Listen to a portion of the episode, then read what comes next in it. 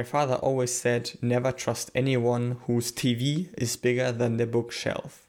Und damit herzlich willkommen zu einer neuen Folge von The Critic Defended the Movie mit Maximilian Nepomuk Prinz, dem aufs Live-Podcast Jahresrückblicken, Filmanalysen und Audible-Kritiker bekannten Megastar, den wir heute wieder hier haben, wie eigentlich fast jede Folge. Und meiner Maxigkeit Max in Producer, einer besonderen Folge. Writer, Ja, Film, Ey, vor allem was Sponsor, ich alles Investor. Shareholder, Car Crash Survivor, Immortal, Immortal, Poncho-Träger.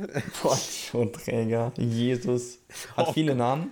Spaß. Nein, Alter, das ist. Ich möchte, ich möchte nicht die Christen unter uns wegen Blasphemie hier verlieren. Aber äh, Preacher ist eine coole Serie. Das war jetzt, das war jetzt so. Falls ihr euch fragt, wo ihr heute hier gelandet seid in der heutigen, ja, Im Off-Topic Himmel. Special, Fol- wenn ihr mit uns zu tun habt im Himmel. Ja, in unserer heutigen Off-Topic-Folge werden wir einfach mal über unsere Top-Bücher reden. Ja, wir wissen, eigentlich ist dieser Podcast hier für Filme und Serien gedacht, aber sowohl kommen auch äh, Filme von Büchern ja teilweise oder kann man ja sowohl von Büchern als auch von Filmen sehr viel lernen. Und wir dachten einfach mal, äh, besonders weil wir beide sehr große Leser und ja, Hörbuchhörer sind, ähm, dass wir einfach mal unsere Lieblingsbücher vorstellen. Ganz wichtig, wir haben uns jetzt heute nur erstmal auf die, äh, auf, jeder hat sich auf fünf Stück geeinigt. Als wir gerade auch schon aufgeschrieben haben, ist uns aufgefallen, dass wir noch einige, also noch einige, einige weitere äh, Bücher haben. Daher wird es vielleicht äh, eine von vielen Folgen sein. Ja, Äh, und schon ich, ich, ich höre ich hör am Horizont, äh, höre ich so ein Spin-off rufen.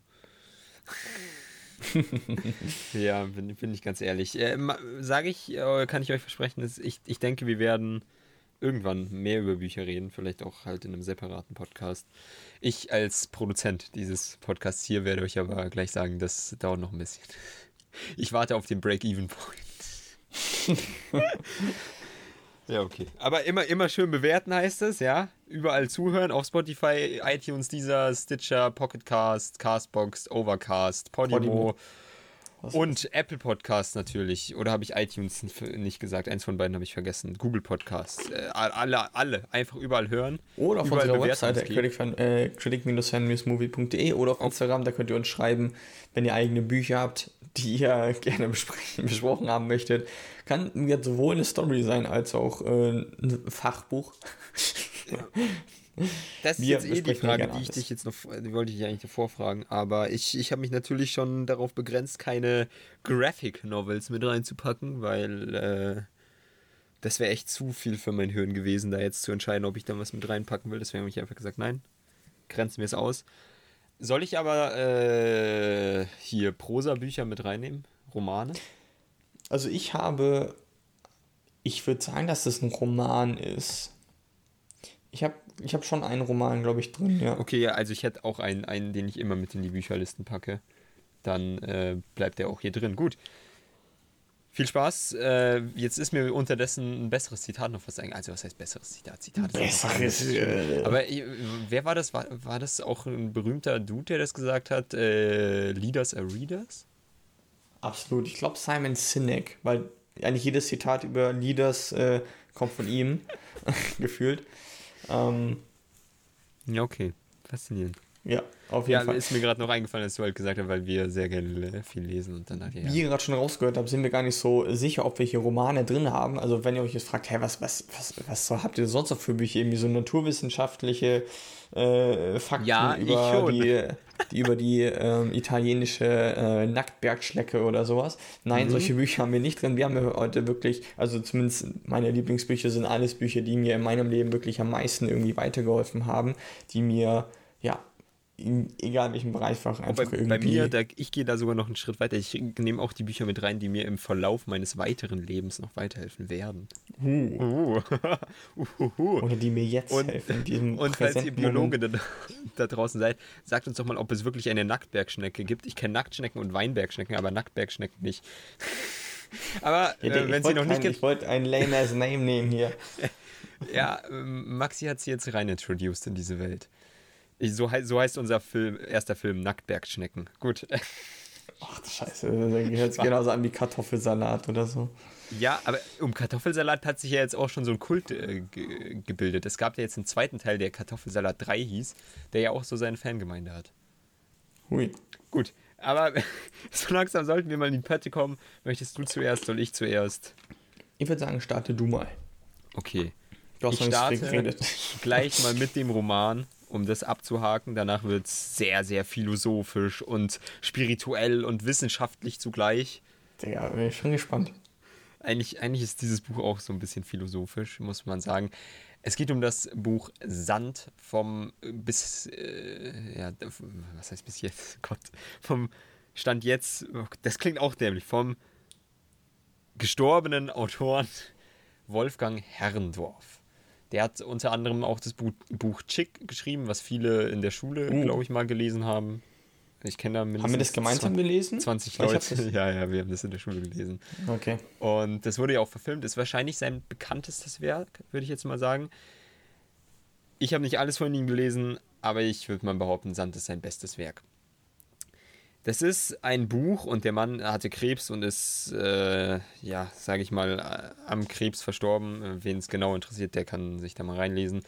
Und in diesem Buch äh, kann man, wenn man halt das im Hinterkopf hat, äh, behaupten, dass er versucht hat, eben das zu verarbeiten. Die Frage halt nach dem Sinn dahinter und äh, generell, was, was der Sinn hinter dem Leben eines Menschen ist und solche Sachen.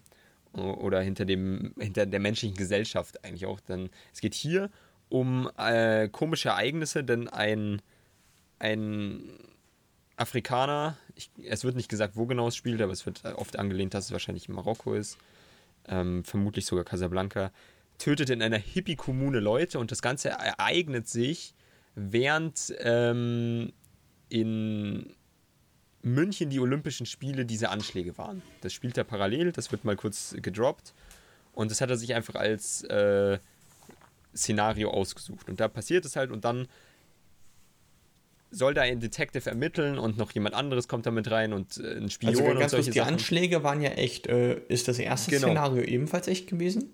Äh, nein. Okay. Was aber hier geil ist, er, der, der macht es da wie so Tarantino quasi in seinem besten Film, zumindest wenn es nach mir geht, in Once Upon a Time in Hollywood oder meinetwegen auch in den Glorious Bastards. Er nimmt ein Ereignis aus der Realität und schreibt dann was dazu oder schreibt es um oder platziert es da und schreibt dann in diesem Szenario seine eigene Geschichte. Hammergeil. Ist eigentlich Klein, echt ein geiles Konzept. Kleine, ne? kleiner, kleiner Spoiler äh, für das Buch. Es wird aus unterschiedlichen Perspektiven erzählt. Und es gibt äh, eine Szene, da kommt der Autor quasi selber als Kind vor. Das ist nicht relevant für die eigentliche Geschichte, aber er beschreibt, wie aus der Perspektive von einem anderen, der im selben Hotel ist wie er als Kind, dass er gerade eine Familie namens Herrndorf da einchecken sieht oder so. Das ist richtig, das, das fand ich richtig crazy. Und was dieses Buch auch so besonders macht, äh, neben halt der ganzen ganzen Art und Weise, wie es geschrieben ist, wie sich diese Geschichte und dieses Mysterium, warum wurde da jetzt in dieser Hippie-Kommune, wurden da Leute umgebracht und vor allem, wie, äh, wie kommen diese ganzen Figuren da mit rein und dann kommt später noch eine Figur dazu, die ihre Vergangenheit nicht mehr kennt und die ganze Zeit rätselt man mit, wer ist es jetzt, kennen wir den, ist es eine ganz neue Person, ist ziemlich, ziemlich crazy. Kommt dann noch dazu, dass jedes Kapitel mit einem Zitat beginnt. Das ist oh, teilweise das ist ein Zitat aus einem Film, das ist teilweise ein Zitat, was anonym, glaube ich, auch ist, wie das zum Beispiel auch Big Short gemacht hat, das ist teilweise aber auch ein Zitat von einer berühmten Persönlichkeit. Teilweise ist es auch, sind so mehrere Paragraphen, glaube ich, auch mal aus einem anderen Buch oder so. Und das beschreibt in der Regel entweder ein gewisses Ereignis dann im nächsten Kapitel oder greift diesen Spirit auf. Und ich muss schon sagen, in diesem Buch passieren so viele Dinge, vor allem greift es eben auch den Zufall mit auf, äh, wie man sonst nur aus Pulp Fiction kennt. Zumindest kenne ich es nirgendwo anders so gut her was richtig, richtig geil ist. Und äh, ich würde jedem mal empfehlen, der ein phänomenales, ein herausragendes Buch sucht, was ein Roman ist, der sollte sich Sand äh, zu Gemüte führen. Sehr schön, äh, ja, erläutert. ich, ich, muss selber sagen, ich habe das Buch noch nicht äh, gelesen. Hab, du hattest mir einmal das vorgestellt, ähm, glaube mal parallel irgendwie und gesagt, hey, das ist äh, ganz gut. Also habe ich mir mhm. auf jeden mhm. Fall mal gemerkt. Und ähm, wie gesagt, auch ich äh, habe auch in Zukunft jetzt vor, viel mehr Richtung Romane, Richtung Prosa einfach zu gehen, ähm, mir, mir wirklich mal wieder Geschichten anzuhören. Ähm, seit meinen, keine Ahnung, vielen, ich glaube vielleicht seit ich 14 bin oder 15 bin, äh, habe ich halt so ein Fable dafür entwickelt, dass ich ja halt nur noch solche Weiterbildungsbücher lese. Angefangen, und da äh, fange ich jetzt auch gleich einfach mal an, mit meinem zweiten Buch dazu, das ist eine Überleitung.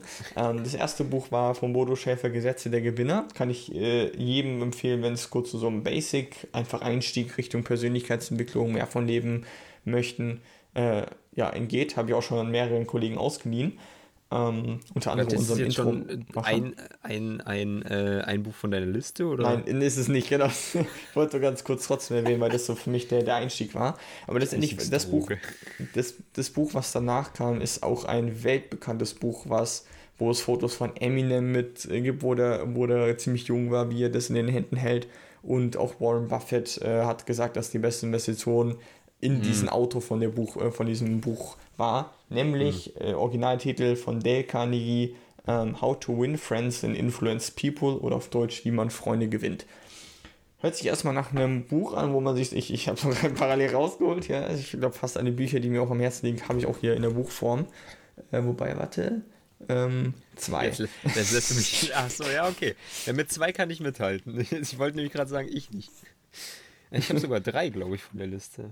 Je nachdem, welches jetzt noch in der Liste ja, ist. Ja, ich, ich habe, okay, ich, ich hatte auch drei, aber das eine habe ich ja runtergenommen. Vielleicht packe ich das aber auch drauf. Ja, okay. Auf jeden Fall, ne, wie man Freunde gewinnt, ist ein, dieser Ratgeber in diesem Fall hat es mir wirklich direkt quasi, eine, ist quasi ein Handbuch, wie man mit Menschen umgeht, um am Ende mit Menschen äh, super gut zu sein mehr kann ich das, also das Buch hört sich zwar vielleicht so, so an sich ein bisschen unspektakulär, aber ungelogen, Menschen und generell Netzwerk und alles, was im Leben basiert, basiert eben auf Menschen. Und in diesem Buch lernt ihr alles grundbasisch, äh, ja, basiert quasi einfach, wie ihr und was ihr bei dem Umgang mit Menschen einfach beachten müsst. Das Buch hat mir wirklich super geholfen, äh, neue Freundschaften zu knüpfen, einfach, ähm, ja, voranzukommen, Menschen näher kennenzulernen, aber auch einfach innere einen inneren Wert aufzubauen, dass ich wusste, hey, wenn ich jetzt irgendwo in eine neue Gruppe reinkomme, ich weiß genau, was ich machen muss, um ähm, ja, mit den Menschen gut kom zu kommunizieren. Auch jedem Menschen, dem ich das Buch empfohlen habe, meinte danach, dass das echt mega geil war. Ähm, die Person, die mir das empfohlen hat, hatte genauso in den hohen Tönen gesprochen, dass ich mir direkt danach geholt habe. Und es ist auch echt cool zu lesen, dadurch, dass er jedes Prinzip oder jeden Ratschlag, wie kann ich mal das ganz kurz rausholen, einfach jetzt mal einen hier rauszuholen, ähm, so, okay, im ersten Teil, warte, kurz mal schauen, schmückt er das Ganze einfach mit ähm, tollen Geschichten von Leuten, die, sie, die es ihm quasi eingerecht haben. Einer beispielsweise, man muss, den, äh, man muss den Fisch mit einem Köder locken, der ihm schmeckt. Also wenn ihr mit irgendeiner Person redet, redet am besten über das, was quasi dem Fisch schmeckt und nicht was euch schmeckt. Dann, ja, wird er euch ganz viel erzählen und ähm, den Leuten, denen man was erzählt, gewinnt man auch gerne als Freunde. Ja. Und das schmückt ihm einfach mit super tollen Geschichten, sodass man da auch quasi wiederum direkt immer so ein, ein Praxisbeispiel hat. Und das fände ich sehr geil gemacht. Ja, ich, äh, ich finde es vor allem bemerkenswert, dass es immer noch so aktuell ist. Und was ich äh, auch. Das Buch ist auch, auch ganz kurzer Disclaimer: Originalfassung ist, glaube ich, aus 1900. Ich glaub, 26, 27? So ja, irgendwas. Oder vielleicht sogar noch früher. Also ich, ich, ich, ich, mal ganz kurz ich weiß nicht genau warum, aber ich hatte die auf jeden Fall im Kopf. Ähm, okay. Was ich bemerkenswert und aber halt auch irgendwo eine Frechheit finde, ist, äh, dass es auch viele Teile dieses Buch auch noch unter Nachahmern als ihr eigenes verkauft äh, wird. Oha, richtig, Mate. 1936, heftig. Nein, nicht, ich dachte 26, sorry. Nee, nee, ich habe 36 gehört, also ein bisschen ein Genie. Bis, okay, bis, gut, dass niemand anderes zuhört. Ah, okay, ja, aber ich meine, es ist auf jeden Fall schon alt. Und ich habe erst letztes Buch gelesen, wo viele, viele Dinge, ich würde sagen zwei Drittel davon, werden eigentlich äh, schon hier bei Carnegie behandelt. Und er ist einer der Urväter, sage ich mal, dieses äh, Themas, wie Menschen miteinander umgehen sollen. Ist, ist ja ein sehr psychologisches Thema. Und obwohl er kein Psychologe jetzt per se ist, sondern einfach Menschen beobachtet hat, ähm, lässt sich da vieles erkennen, viele Muster und so. Und die, die sind immer noch gültig. Die werden auch noch in vielen, vielen Jahren gültig sein. Ähm, vielleicht für immer. Und das ist, das ist ziemlich faszinierend. Ich muss sagen, ich habe es ja auch gelesen, beziehungsweise gehört. Und mich hat es nicht ganz so umgehauen wie viele. Was aber halt auch daran liegt, dass ich, ohne mich jetzt hier selbst zu viel loben zu wollen, da ein bisschen äh, eine Parallele zwischen mir und Carnegie ziehen würde, weil ich auch schon sehr oft äh, in meinem Leben sehr lange äh, Menschen beobachtet habe und halt versucht habe zu verstehen, warum jetzt wer wie reagiert. Und ich mir tatsächlich ein paar Sachen davon selbst beigebracht habe. Und die meisten Sachen, wenn er dann weitergeht, die haben halt mittlerweile schon andere Autoren bearbeitet, dann mit der Grundlage von ihm und haben die dann noch ein bisschen weiterentwickelt, finde ich. Ähm, was man ihm aber nicht absprechen kann, ist halt, dass er wirklich den Grundstein für vieles gelegt hat, was man in dem Bereich mittlerweile literarisch findet. Ja, mega gut formuliert. Um, um ähm, direkt überzugehen, uh, da hätte ich nämlich ein so Buch, was finde ich eine ähnliche Thematik anspricht, die aber eben noch weiter gedacht hat und vor allem Ereignisse, äh, die in der Vergangenheit lagen, größere, aber auch ähm, kleinere Ereignisse, die sehr wichtig waren für einzelne Nationen, ähm, mitbehandelt. Was, äh, und da geht es auch in diesem Buch drum, wie man eben mit Menschen umgeht, beziehungsweise auch eher, wie man nicht mit ihnen umgehen sollte. Es geht um das Buch Talking to Strangers von Malcolm Gladwell. Ich dachte jetzt How to Not Win Friends and People.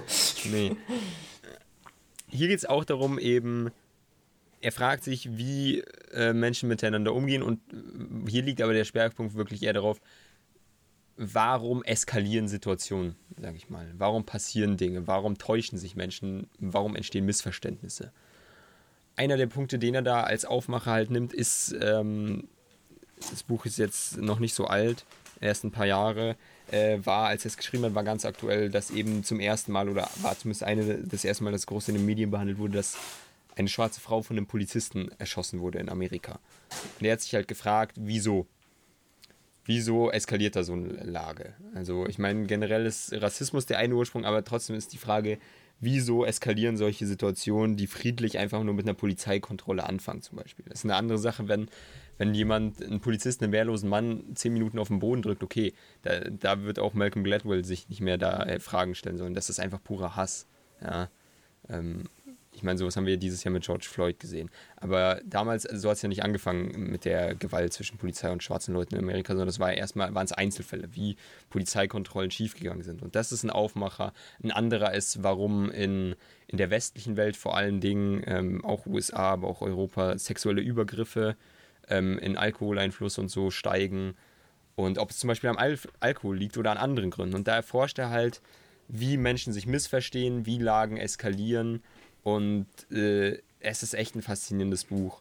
Eine der Grundmessages ist, und das ist halt was, was viel zu wenig aufgegriffen wird, auch in unserer Kultur generell ist, dass wir nicht wissen, warum andere Menschen gerade handeln, wie sie handeln und vor allem verstehen wir nicht, ähm, wo sie herkommen was, das überschneidet sich jetzt ein bisschen, aber wir wissen einfach nicht, wer ist die Person gerade gegenüber. Selbst wenn sie, wenn wir sie kennen, wir waren nicht ihr ganzes Leben lang dabei, deswegen wissen wir nicht, warum sie gerade so handeln, deswegen wissen wir auch nicht, warum sie gerade an dem Punkt sind, wo sie sind.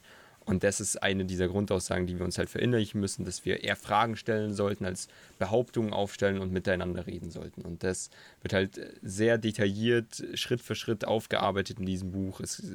Wenn es interessiert, äh, ich, ich höre Bücher in der Regel. Ähm, und es geht, ich benutze dafür Audible, ist jetzt keine Werbung, wir kassieren dafür kein Geld, aber. Aber wir empfehlen es trotzdem. Wir empfehlen es trotzdem. Ähm, das ist auch nicht allzu lang. Ich habe schon viel längere Bücher gehört, das geht äh, achteinhalb Stunden ungefähr. Und es waren mit die besten achteinhalb Stunden, die ich je in meinem Leben investiert habe, würde ich sagen.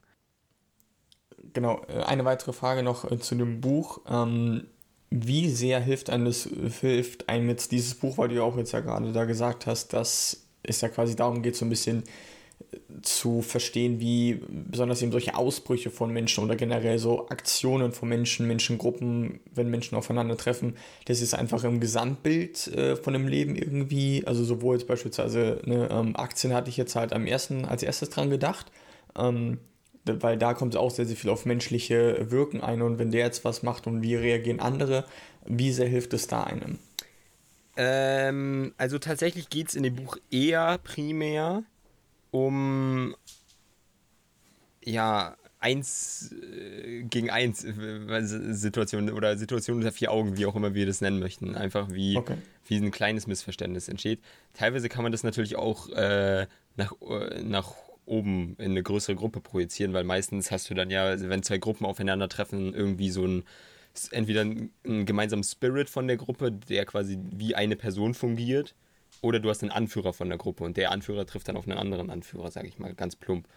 Ähm, aber diese Grundmessage natürlich mit, äh, man, man kann nie wissen, was andere denken, lässt sich äh, schon weiterdenken. Es wird aber äh, ja nur komplexer, würde ich behaupten, und eine Lösung bietet halt dieser Ansatz nicht unbedingt. Er, er, er bringt einem eher, würde ich sagen, ähm, die Einsicht, dass man vorsichtig agieren sollte und ähm, quasi ein, eine, eine gute Basis hat, auf der man argumentieren kann oder arbeiten kann. Wenn ich jetzt in einem Diskurs bin, möge es, was weiß ich, ein Debattierwettbewerb sein, dass ich halt äh, mein, mein Gegenüber irgendwie gut von was überzeugen muss, dann sollte ich halt erstmal ihn versuchen zu verstehen, um ihn dann, dann herausfinden zu können, wie ich ihn überzeugen kann. Und ich muss ja, ich kann halt nicht für jeden Gegenüber, den ich habe, die gleiche Taktik anwenden.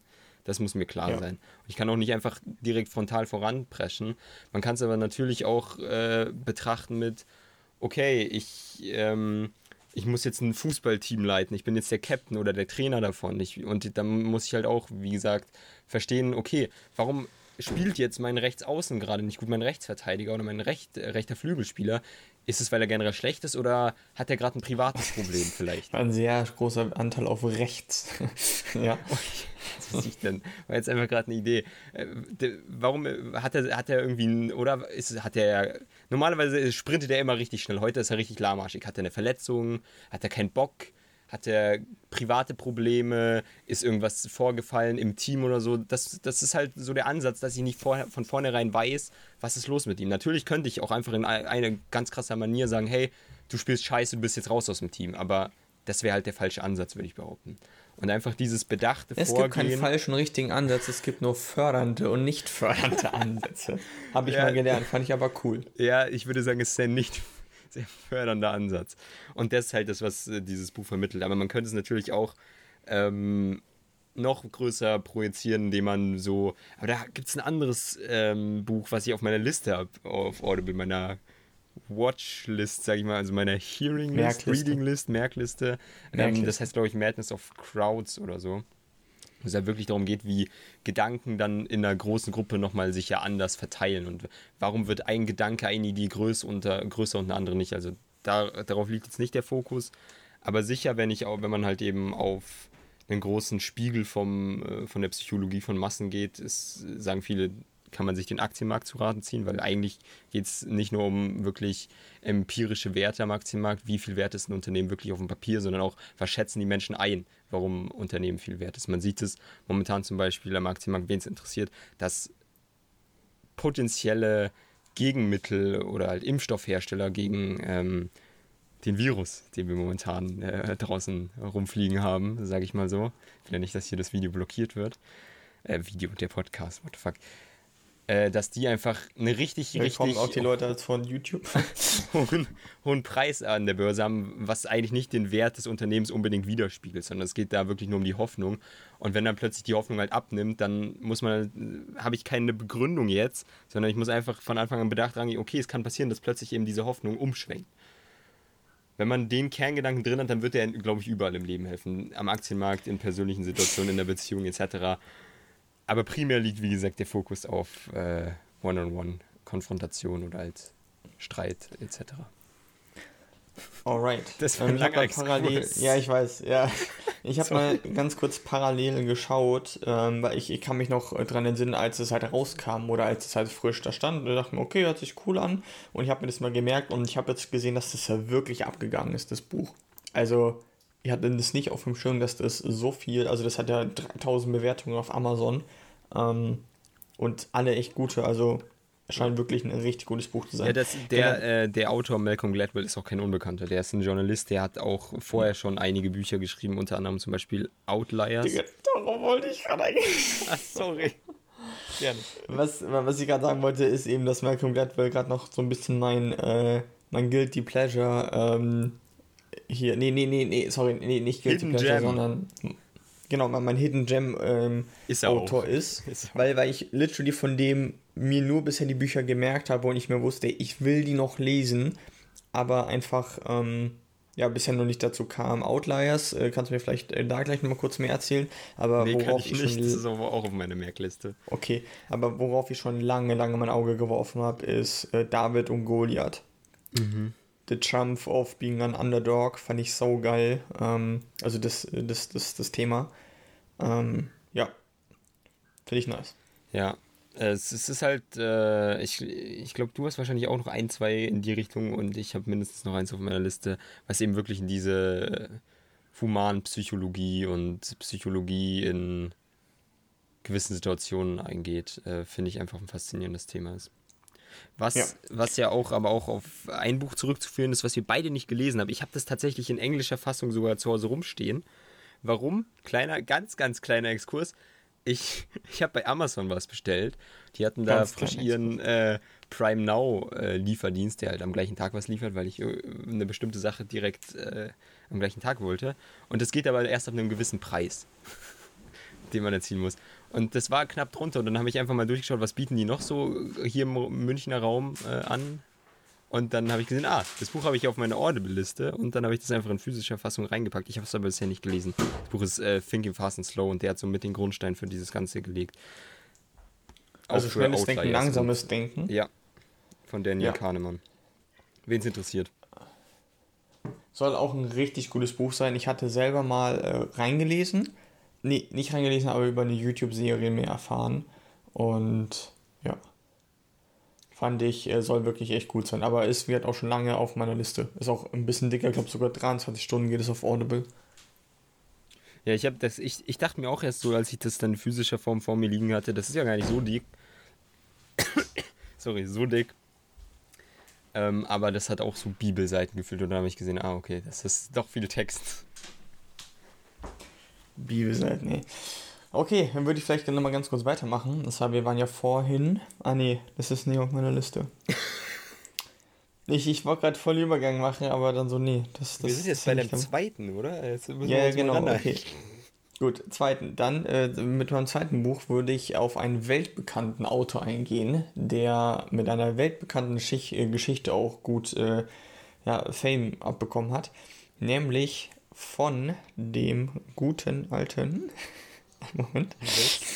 Äh, warte. Paulo Coelho. Der Alchemist. Ähm, ist ein super schönes Buch. Eigentlich so gut wie jeder hat mal irgendwie davon gehört. Ähm, ist auch nicht als eine super lange Geschichte, aber ist einfach eine wunderschöne Geschichte um das Thema Selbstfindung und wie geht man den Weg zum Erfolg. Und da sind so viele Metaphern drin und so viele Parallelen. Ähm, über das Buch haben wir, glaube ich, wirklich lange reden und sehr, sehr viele Hinweise und so und was man sich eigentlich immer auf sich ähm, selbst auch übertragen kann. Und hat mir damals richtig geholfen. Unter anderem die, äh, dazu kam, dass ich dieses Hörbuch, das weiß ich noch ganz genau, den größten Teil des Hörbuchs habe ich gehört, als ich äh, an einem richtig schönen, ich glaube Samstag oder so war das. Ähm, oder keine Ahnung, wann auch immer, auf jeden Fall äh, waren da Wahlen. Und dann bin ich ja quasi von meinem, äh, Die sind in der Regel immer Sonntag.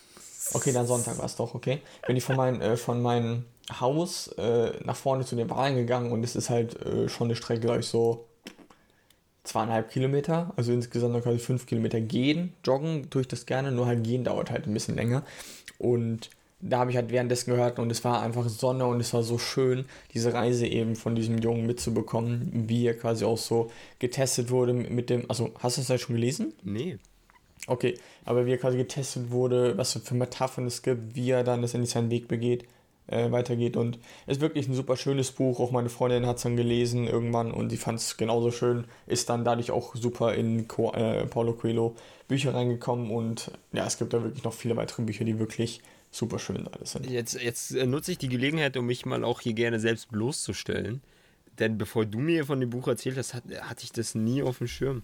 Also vielleicht habe ich irgendwo das mal erwähnt gehört, aber äh, ich, ich wü- wüsste nicht, was es gewesen ist, bevor du mir das mal gezeigt hast. Bin ich, bin ich ganz ehrlich. Ähm, und Mir vielleicht ist es auch gar nicht so bekannt, wie ich gedacht habe, aber eigentlich zählt Paulo Coelho zu den. Also ich glaube, das ist sogar eines der meistverkauftesten Bücher ever. Neben der Bibel und dem Koran. Ich finde es gut, dass du die gleich auf dem Schirm hattest. Ist, ist denn der Alchemist ja. öfter verkauft äh, worden als Harry Potter? ich ich habe keine Ahnung. Ich, ich weiß gar nicht, was so, äh, das, das müsste ich mir mal anschauen. Aber nach, nach dem Podcast, was so die erfolgreichsten Bücher von Zahlen her sind. Egal. Ich habe es gerade schon vor mir. Oh, aber wir wollen den Podcast ja gut äh, halten. Was ist die Top 5? Jetzt ganz schnell. Wie meinst du die Top 5? Von, äh, von erfolgreichen Büchern. Achso, die, die, die Top 5. Also Nummer 1 ist die Bibel, Nummer 2 Worte des Vorsitzenden Mao Zedong. Äh, drittens der Koran. Ja, äh, viertens Manifest der Kommunistischen Partei. Und fünftens eine Geschichte aus zwei Städten von Charles Dickens. Oh, echt? Das Laut so New oben. Finance Today. Ah, crazy. Also. Habe ich, muss, ist auch auf meiner Liste, auf meiner äh, Prosa-Liste, die ist aber viel zu lang. Uff. Weil kleiner Spoiler, in, okay, in der Liste von den zehn meistverkauftesten Büchern sind erstens nur neun aufgelistet, was ich echt schade finde.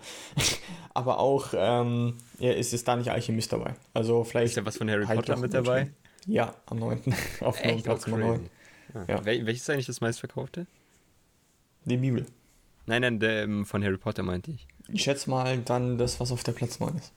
Welches ist es denn? Keine Ahnung. Schau mal kurz. Ach so. Ich, ey, ich frage, warum redest meine, du hier so um den heißen Brei herum, ey? Äh, Stein der Weisen, ja. Okay, ja. Wäre eigentlich logisch gewesen, vielleicht hätte irgendein anderer Teil noch mehr Halbplätze. Keine Ahnung. So, äh, ich bleibe nochmal bei einer ähnlichen Thematik. Und das wäre eigentlich quasi ein interner Übergang bei mir gewesen, denn der Mann besinnt sich auch sehr auf Daniel Kahnemann und Thinking Fast and Slow zurück. Und es ist eigentlich, würde ich sagen, wahrscheinlich sogar mein Lieblingsbuch aller Zeiten. Und ich, Oha, ich also liebe, Platz Nummer 1? Ja, aber hey, das ist eh schwierig. Ich, vor allem mit der Zeit wächst und wächst äh, Talking ja. to Strangers immer noch mehr. Und Sand ist halt außer Konkurrenz. Deswegen ist es ist, ist eh, das sind hier alles erste Plätze. Wir haben hier nur Gewinner. Und anders als die Leute im Kindergarten, die euch das erzählen, ist es hier auch wahr. Gut. Ähm, Never Split the Difference von Chris Voss ist für mich einfach ein Gamechanger gewesen.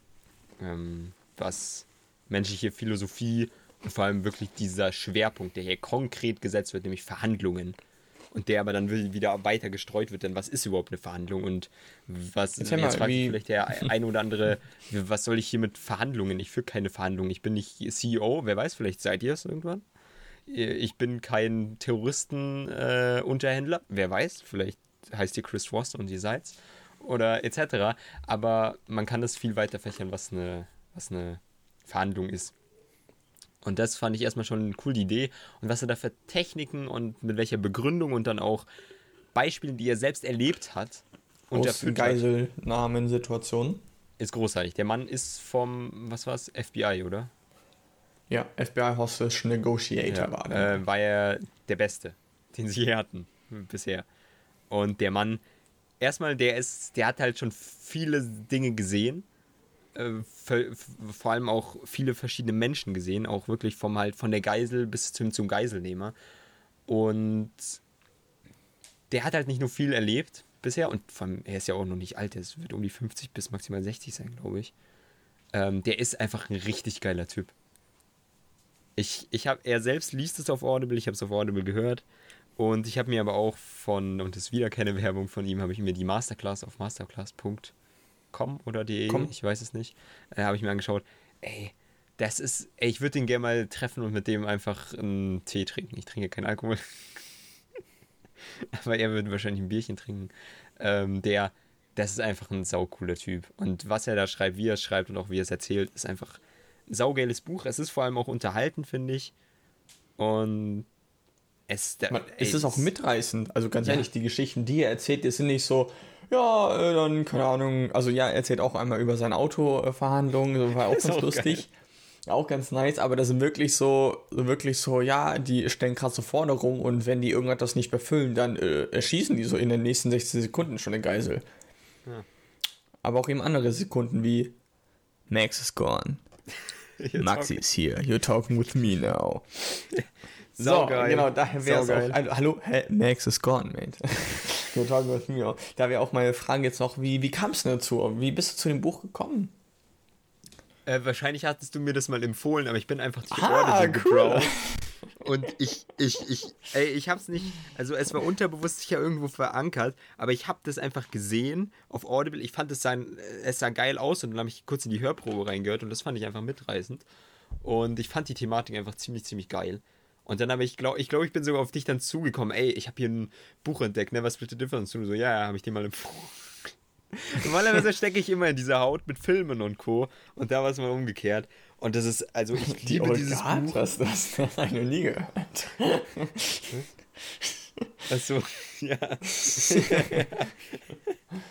Äh, wir haben einen Podcast zu der Old Guard gemacht, den neuen Netflix-Film, wenn ihr nicht wisst, was. Habt ihr vielleicht gesehen? Äh, mit Charlize Theron und Chateful Aofor oder wie auch immer er heißt. Und Kiki Lane und anderen von Greg Rucker, dem guten Comic-Autoren. Egal, ich schweife schon wieder ab. Ähm, Never, Split? Never Split the Difference ist großartig, es ist auch nicht lang. Es ist wahrscheinlich sogar mein meistgehörtestes Buch. Ich höre hör das gerne einfach immer mal wieder. Einfach auch, weil Chris Ross eine geile Sau ist. Ich, ich, ich, Geht euch sogar auch nur acht Stunden, also ist auch super schnell konsumierbar. Ja, ich empfehle euch auch. Ich, Oder neun. Ich weiß gar nicht, wie wir sonst mal darüber reden sollen. Ich empfehle euch auch einfach mal Masterclass äh, zu testen. Wartet am besten, bis der, äh, hier wie heißt der Black Friday ist. Da haben wir letztes Jahr zugeschlagen. Da gab es dann The zwei Accounts äh, zum Preis von einem quasi. Und äh, da gibt es echt coole Leute und er ist halt auch mit dabei. Da habe ich mich richtig gefreut. Ist zwar, ist zwar Gibt es auch von Penn and Teller, die Zauberer, die Masterclass. Gibt auch, weil ihr hier beim Filmpodcast seid, äh, David Lynch, Werner Herzog, ähm, hier Scorsese, Spike Lee, Natalie Portman. Wer- äh, Werner Herzog hat auch eine Masterclass. ja, ich schieb die noch vor mir her. Ich will erst noch ein paar Filme von ihm sehen, die ich noch nicht gesehen habe, aber ich freue mich richtig drauf. Ähm, und auch hier, äh, I Double Dare You hier. Hier ist es, Samuel L. Jackson ist mit dabei, Jodie Foster, Helen. Mirren, da sind so viele großartige Typen. Und übrigens auch Chris Ross, falls ich noch nicht erwähnt habe. Und Malcolm Gladwell sogar auch. Von Ja, Talking eben, ja, deswegen. Ja. Unter anderem für unsere Schachfreunde da draußen, Gary Kasparov, habe ich, hab Ja, ich gehört, dass die ganz gut Großartig. Habe ich, hab ich durchgeschaut. Äh, ich, hab, ich müsste die wahrscheinlich nochmal äh, schauen, weil ich nicht genügend gelernt habe. Und Ähm, von Penn and Teller Zaubertricks. Irgendwas Richtig wollte ich geil. noch, noch sagen zu Never Split the Difference. Ähm, aber egal. Ist egal. Next is gone leben. now. You're talking to You're me. talking with me now. Ja, es ist, Und da sind wir halt- auch schon beim richtigen geil. Stichwort. Die perfekte Überleitung heute wieder. Denn mein weiteres Buch hat ebenfalls Now im Titel, zumindest im Englischen, nämlich von Eckhart Tolle The Power of Now oder auch auf Deutsch Jetzt die Kraft der Gegenwart. Das ist auf jeden Fall ein Buch, da müsst ihr euch erstens drauf einlassen. Und zweitens ist es aber, wenn ihr euch drauf einlässt, quasi das einzige Buch in eurem Leben, was wirklich zählt. Ist eine starke Aussage, ich weiß, aber letztendlich Glaube ich nicht dran. Nee, le letztendlich quasi, sobald ihr das Prinzip verstanden habt, und zwar, alles, was im Leben sich abspielt, ist immer im Jetzt. Also äh, immer, es, es gibt keine Zukunft, es gibt literally keine Vergangenheit. Wenn quasi die, also ein cooles Beispiel, was ich fand, ist, wenn quasi alle Menschen von dem, äh, von dem Planeten weggefegt werden und einfach nicht mehr da wären und du würdest ein Eichhörnchen quasi fragen, wie viel Uhr es ist, dann würde es sagen, keine Ahnung, es ist jetzt. Also Zeit ist etwas, was wir Menschen uns quasi selber halt daran bedienen, um halt einfach, ähm, ja, in der Welt äh, voranzukommen. Und dieses Buch bedient, ist quasi so ein Leitfaden dafür, wie man in seinem Alltag, in seiner Arbeit, wie auch immer, einfach immer mehr Elemente einbauen kann, präsent zu sein. Weil alles, was Stress, also jede Form von Stress, jede Form von Angst, ist immer eine Angst, die sich irgend, also so gut wie eigentlich immer, auf die Zukunft bezieht oder irgendwie auf die Vergangenheit. Und sobald du aber im Jetzt bist, also sobald du wirklich vollkommen gerade im Moment bist, und das merkt man ja bei solchen Tätigkeiten, die einem richtig Spaß machen, wo man drin aufgeht, wenn man irgendwas schreibt, wenn man Sport ist, wenn man Fußball spielt, wenn man im Film drin ist, dann ist man komplett weg. Also man, man ist nicht weg, sondern man ist da. Und das und noch vieles mehr lernt man quasi in diesem wirklich echt spirituellen Buch, wo man sich wirklich drauf einlassen muss. Ähm, du hast ja noch, noch nicht keine Erfahrung mit dem Buch gemacht, oder? Nee, nicht direkt, aber ich denke, ich habe was ähnliches gelesen, weil das ist ja eine sehr äh, meditative Ansicht und Ja. in der Re Regel findet, sich, äh, findet man ja Meditation hauptsächlich durch äh, Zen-Buddhismus eigentlich wieder, der dadurch in die Welt getragen wurde, die, diese Ideen von der Achtsamkeit und so. Und ich habe mhm. aber ja, das wollte ich ja nicht mit ganz drauf packen, aber jetzt kann ich es ja erwähnen. Ich habe ja das Buch Zen-Geist, Anfängergeist gelesen von Shinru, Shinryu Suzuki. Ähm, und da geht es basically auch um einen der Menschen, also der hat es nicht selbst geschrieben, glaube ich, sondern. Aber ich bin mir gerade nicht sicher, wie es war. Das ist jetzt auch schon länger. Ja, auf jeden Fall die Lehren, die da drin geschrieben sind, hauptsächlich äh, lassen sich auf einen bestimmten Zen-Buddhisten zurückführen, der mittlerweile aber gestorben ist, auch schon als das Buch rauskam. Und der hat es vor allem auch in der westlichen Welt bekannt gemacht. Eckart Tolle ist ja auch so jemand, der das auch mit bei uns mit hinzieht. Da gibt es ja einige. Da gibt es ja auch noch Alan Watts, der auch solche östlichen Philosophien hier hergebracht ja. hat. Und äh, da geht es auch sehr, sehr viel darum, dass wirklich eigentlich nur die Realität für uns zählen sollte, sage ich mal, äh, sage ich mal so, weil ich ich ich würde ich, ich bin ganz ehrlich, ich würde nicht unbedingt hundertprozentig, ich meine, ich habe es noch nicht gelesen, aber so was ich halt so gehört habe und auch ähnliches gelesen habe, äh, zu sagen, dass, dass es nur das jetzt gibt, aber es ist eigentlich das, was im Moment nur wichtig sein müsste. Das würde ich sofort genau. unterstützen. Ähm, weil eigentlich ist ja diese An Einsicht da, dieses äh, Es gibt nur jetzt, ist ja auch was, was äh, König der Löwen ein bisschen durch Rafiki verbreitet. Der klopft ja hier beziehungsweise er er kritisiert es. Also das ist eine interessante Thematik, die selbst jetzt sogar in einem Film für Kinder, sage ich mal, zumindest wird er so vermarktet, mit behandelt wird. Und sich damit auseinander, auseinanderzusetzen, wird einem, egal ob man sich hundertprozentig anschließt oder dagegen versucht zu argumentieren oder es schafft, wird man sich, denke ich, äh, auf eine innere Reise begeben, die einen weiterbringt. Absolut. Absolut. Äh, warte ich mal, ich mach mal ganz parallel meine Tür zu oder rede einfach mal ganz weiter. Ich mach die Tür zu, warte. Okay, ähm, viel Spaß beim Tür zu machen, Maxi. Und ja, okay. du hast gesagt, es, äh, jetzt ist das Einzige, was im Leben wichtig ist. Und ich würde jetzt einfach mal ganz hart den Kontrast jetzt zu diesem Buch äh, hier ziehen. Ähm, äh, stellst du jetzt ein weiteres Buch vor, weil ich wäre noch ja. nicht fertig. Oh. Also ich habe nur 5 Minuten Talktime pro Buch maximal und die Hälfte davon bist du. Also wenn sie nicht ausmachen würde, würde ich mal ganz kurz ein bisschen mehr darüber reden.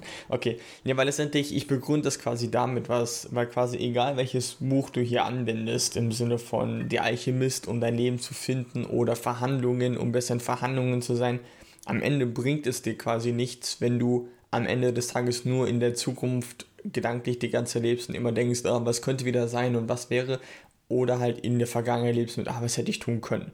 Am Ende, wie gesagt, geschieht das Leben im Jetzt und sich quasi dieses Buch mal durchzulesen, um einfach mal, also wirklich einmal das Buch durchzulesen, ich habe es mir sogar zweimal schon durchgelesen, ähm, durch und halt, oder halt anzuhören. Äh, Eckhart Tolle übrigens, cooler Typ, äh, ist, ich glaube, Deutscher. Also der kann sowohl Deutsch als auch Englisch, der hat beide Bücher vertont. ich, ich, ja, ich, ich, weiß aber, ich, weiß nicht, ob er Deutscher ist. Könnte auch sein, äh, ich dachte, er wäre irgendwie eher Österreich, Schweiz, so in die Richtung. Oh, ja, oh, ja, also deutschsprachig auf jeden Fall. ähm, Vielleicht kommt er auch aus Liechtenstein. Okay. Also, genau, also, wo war ich stehen geblieben? Ähm, Weißt du, kommt es letztendlich halt, also, ja genau, letztendlich das, das Buch hilft halt einfach quasi beim einmaligen Durchlesen. Oder gibt es noch ein weiteres Buch, das muss ich auch auf jeden Fall noch auf meine Liste äh, packen, die wir dann irgendwann vorstellen. Ähm, wo es, wenn man das einmal durchliest, man einfach so ein Bewusstsein dafür entwickelt. So dieses, wenn man merkt, hey, man ist gerade irgendwie gestresst, dann kommen solche Gedanken wie, ah, okay, bin ich gerade mehr in der Zukunft und sobald man mal wirklich sich kurz hinsetzt, einfach mal um sich schaut und ohne Scheiß, das hört sich jetzt, wie gesagt, so spirituell an, ist es auch eine Art und Weise, aber es kann auch ganz simpel sein. Schaut da einfach mal wirklich so genau euren Raum an. So richtig, als würdet ihr ihn das erste Mal gerade sehen. Und dann werdet ihr allein quasi schon dann äh, präsent und schaut euch einfach mal an, was im jetzigen Moment ist. Und wie gesagt, mir hat das Buch echt mega geholfen, auch eine neue Sichtweise. Ähm, es gab einen Moment, den habe ich aber, das hat, da hat mir das Buch wirklich so ein komplettes anderes Gefühl gegeben, was ich gerade nicht beschreiben kann. Mhm. Da war es wirklich so, als, als hätte ich schon so, also letztendlich hat er quasi in einem Buch gesagt, also das ist letztendlich die Herausforderung, zu verstehen, quasi, dass es nur das Jetzt gibt und dass all die Gedanken halt in, von dem Verstand her produziert werden, ist etwas, das kannst du nicht auf der Verstandesebene verstehen. Sondern es musst du irgendwo ein bisschen tiefer drin verstehen, weil es ja nicht der Verstand, das Gehirn ist ja quasi genau das, was halt diesen ganzen konstanten negativen Gedanken, Kritik, ähm, alles in die Planung, Denken und was auch immer, das ist letztendlich da, wo es herkommt und dass du quasi du musst mehr verinnerlichen, so dieses, dass es nur das Jetzt gibt und dass alles, auch dieser ganze Schmerz und Leiden, das ist ja auch dieses, ein bisschen dieser buddhistische Ansatz, dass nur Leiden von Desire kommt, also wenn man etwas möchte, ähm, ja, dass es quasi keinen Schmerz eigentlich gibt, wenn du komplett präsent bist. Und das hatte ich mal ungefähr verstanden beim ersten Anhören und das weiß ich noch ganz genau, wie so lang gegangen und ich so mind blown, als hätte ich so komplett meine Welt gerade geändert. Nur, wie gesagt, das musst du so oft einfach, musst du wiederholen, wiederholen, bis du es wirklich verinnerlicht hast. Aber an sich wirklich ein Buch empfehle ich jedem, Länge ungefähr 250 Seiten, kann man sich wirklich sowohl durchlesen als auch anhören und Ganz wichtig, hört es bewusst an. Es ist kein Buch, was man auf 1,5-fache Geschwindigkeit hört. Ähm, das muss man wirklich so durchlesen und probieren aufzunehmen, was er sagt. Okay. Ja, jetzt das du. du hast gesagt, das ist das, ähm, das, das ist das Wichtigste, was im Leben ist, ist das Jetzt. Und ich, ich meine, es ist ja interessant, ja. Aber die Frage ist, was ist Leben? Ja? Was, was ist der Tod? Wo alles leicht. Und oh. was ist das, was uns vom einen ins andere trägt, nämlich das Altern? Oh, und darum dreht sich mein Buch, ein sehr wichtiges Buch. Das ist wahrscheinlich auch das Buch, was ich hier quasi am jüngsten erst drauf habe auf dieser Top-Liste. Das ist das letzte, glaube ich, was ich gelesen habe von der Top-Liste. Jetzt Rereads oder Rehearings ausgeschlossen. Ähm, und das ist quasi wissenschaftlich, finde ich, äh, könnte das ein Game Changer sein für die gesamte Menschheit. Oder äh, einfach das generelle Leben. Denn in, in diesem Buch wird äh, versucht aufzuarbeiten von einem, äh, ich glaube, es ist Harvard-Professor, der eben in der, im Bereich der Biologie tätig ist und sich da auf den Alterungsprozess und der Zellzerfall und all das, was damit reinspielt, äh, seine Lebenszeit investiert hat, äh, sich damit beschäftigt hat und ähm, da geforscht hat. Und der präsentiert uns so ein bisschen seine Ergebnisse und äh, versucht auch einen Ausblick aber in die Zukunft zu liefern, zeigt auch ein bisschen was aber in der Vergangenheit auf, warum zum Beispiel sich die Lebenserwartung verändert hat von Menschen im Laufe der Jahre. Gibt da ja verschiedene Gründe. Und ähm, generell versucht er aber, oder hat es vielleicht sogar schon geschafft, ähm, den Grund, warum Menschen altern, zu entschlüsseln. Kleiner Spoiler, es gibt nicht nur einen Grund, aber ähm, zu verstehen halt, warum. Spoiler! Warum Menschen oder generell Lebewesen in der Regel altern. Und was er da eben erklärt und aufzeigt, ist erstmal so aktuell wie wahrscheinlich kaum ein anderes Buch, was ich wissenschaftlich gelesen habe, weil hier, so viele ähm, Sachen einfach als gegeben angenommen werden, über die der normale Mensch einfach erst gerade noch nicht mal gehört hat oder krass sich dagegen wehrt oder darüber streitet. Es gibt einen äh, Satz in dem Buch, wo es eben auch um Veganismus geht und jeder, der im, zu dieser Zeit, in der wir hier 2020 leben, lebt, der weiß, dass Veganismus äh, so ein Thema ist, was schon viele, viel Streit ausgelöst hat. Zumindest in den meisten Familien, Freundesgruppen etc. Und hier wird es einfach ganz wissenschaftlich nur kurz angeschnitten oder zumindest äh, Vegetarismus oder der Fleischkonsum. Und da wird nicht lange rumdiskutiert, es gibt einfach eine wissenschaftliche Aussage dazu, wo die Wissenschaft halt gerade ist und das wird als essentieller Anteil mit reingepackt. Und das äh, fand ich halt so faszinierend, weil es ja immer noch krass ist, wenn jemand so sagt zu seiner Familie, ey, ich esse jetzt keine tierischen Produkte mehr. Dann ist wahrscheinlich die ersten, die Fragen sind so die Geschwister oder die Eltern so, pff, warum?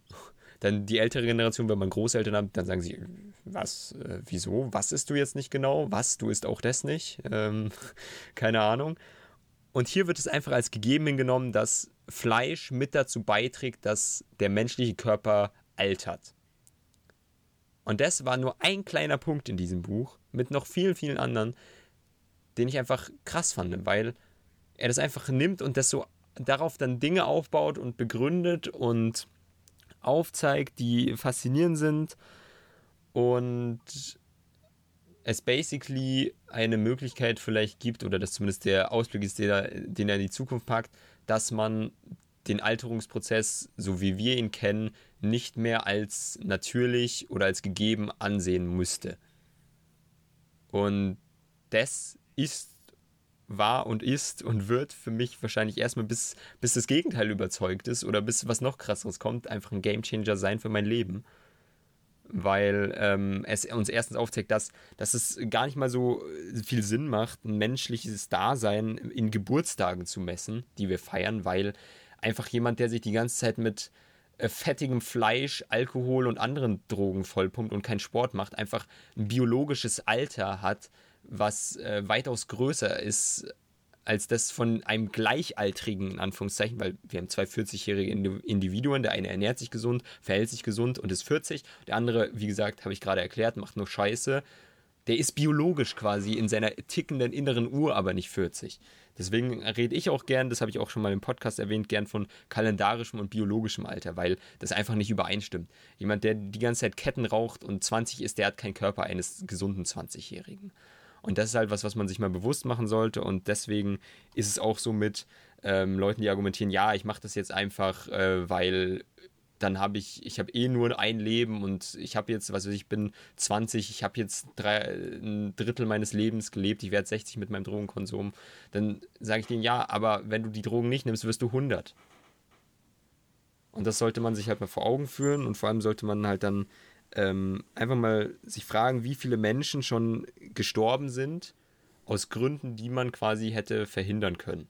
Viele, viele Krankheiten sind nur Folgen von, sage ich mal, Fehlverhalten von Menschen.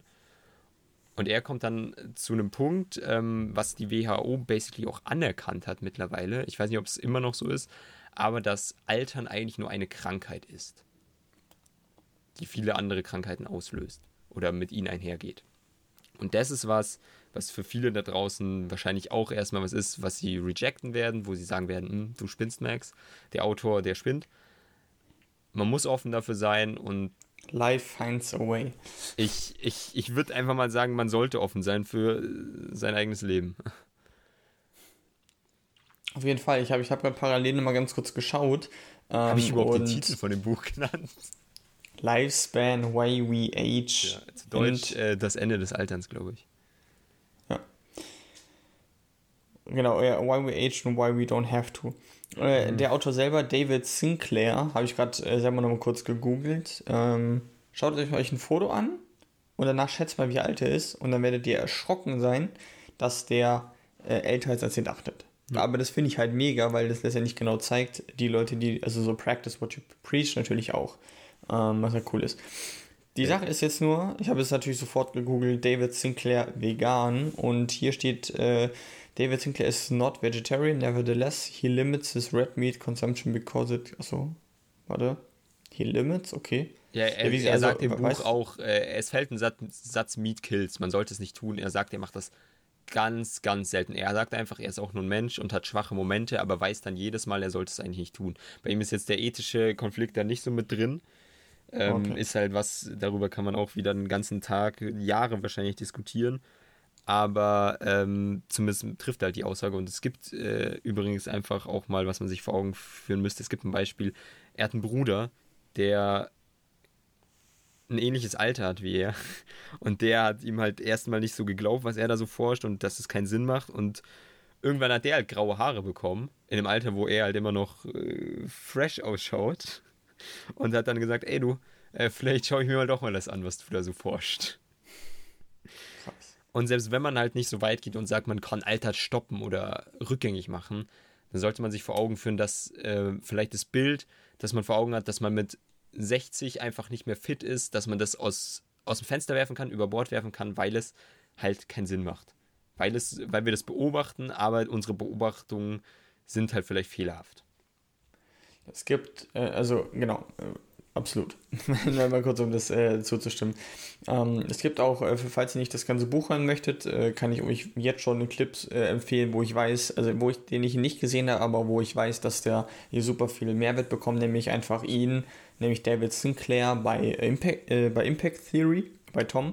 Ähm, Tom Billieu, wer Tom, ihn nicht kennt. Tim Billier, genau, hat Tom Billier ist einer der besten Interviewer, wie ich finde, macht das immer super, bereitet sich mega gut vor und äh, stellt dann genau die richtigen Fragen. Ja, und jedes ähm. Mal, wenn sein Gast da ist, ist es eins der besten Bücher oder Forschungsdaten, die er je gesehen hat. aber egal. Nein, ich mag ihn ja auch, aber. Guys, you wanna dive deep into this man's world. Ach ja, sorry. Ja, ist ein cooler Typ. Äh, können wir einfach mal ja einfach Impact Theory auf YouTube auch verlinken und empfehlen. Genau. Um wie gesagt, nicht jetzt die Podcast-Folge so lang zu machen, ähm, würde ich nochmal gleich weitermachen. Okay. Ähm, das habe ich, das habe ich. Ähm, Sind wir jetzt bei Nummer 3 oder 4?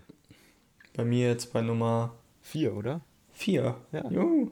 Ich, ich weiß jetzt nur gerade nicht, welchen, was ich hier nehme. Um den Podcast nicht so lang zu machen. Ich weiß nicht, was ich sagen soll.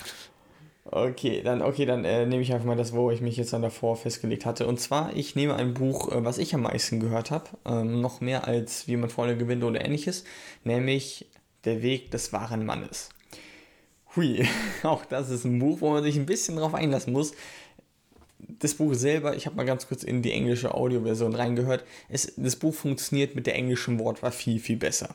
Ähm, weil die Begriffe hier weil teilweise aus dem Deutschen sehr stark übernommen wurden und dann sehr komisch teilweise äh, klingen, aber letztendlich das Buch äh, und ich haben eine sehr, sehr interessante Geschichte, so ein bisschen ähnlich wie The Big Short.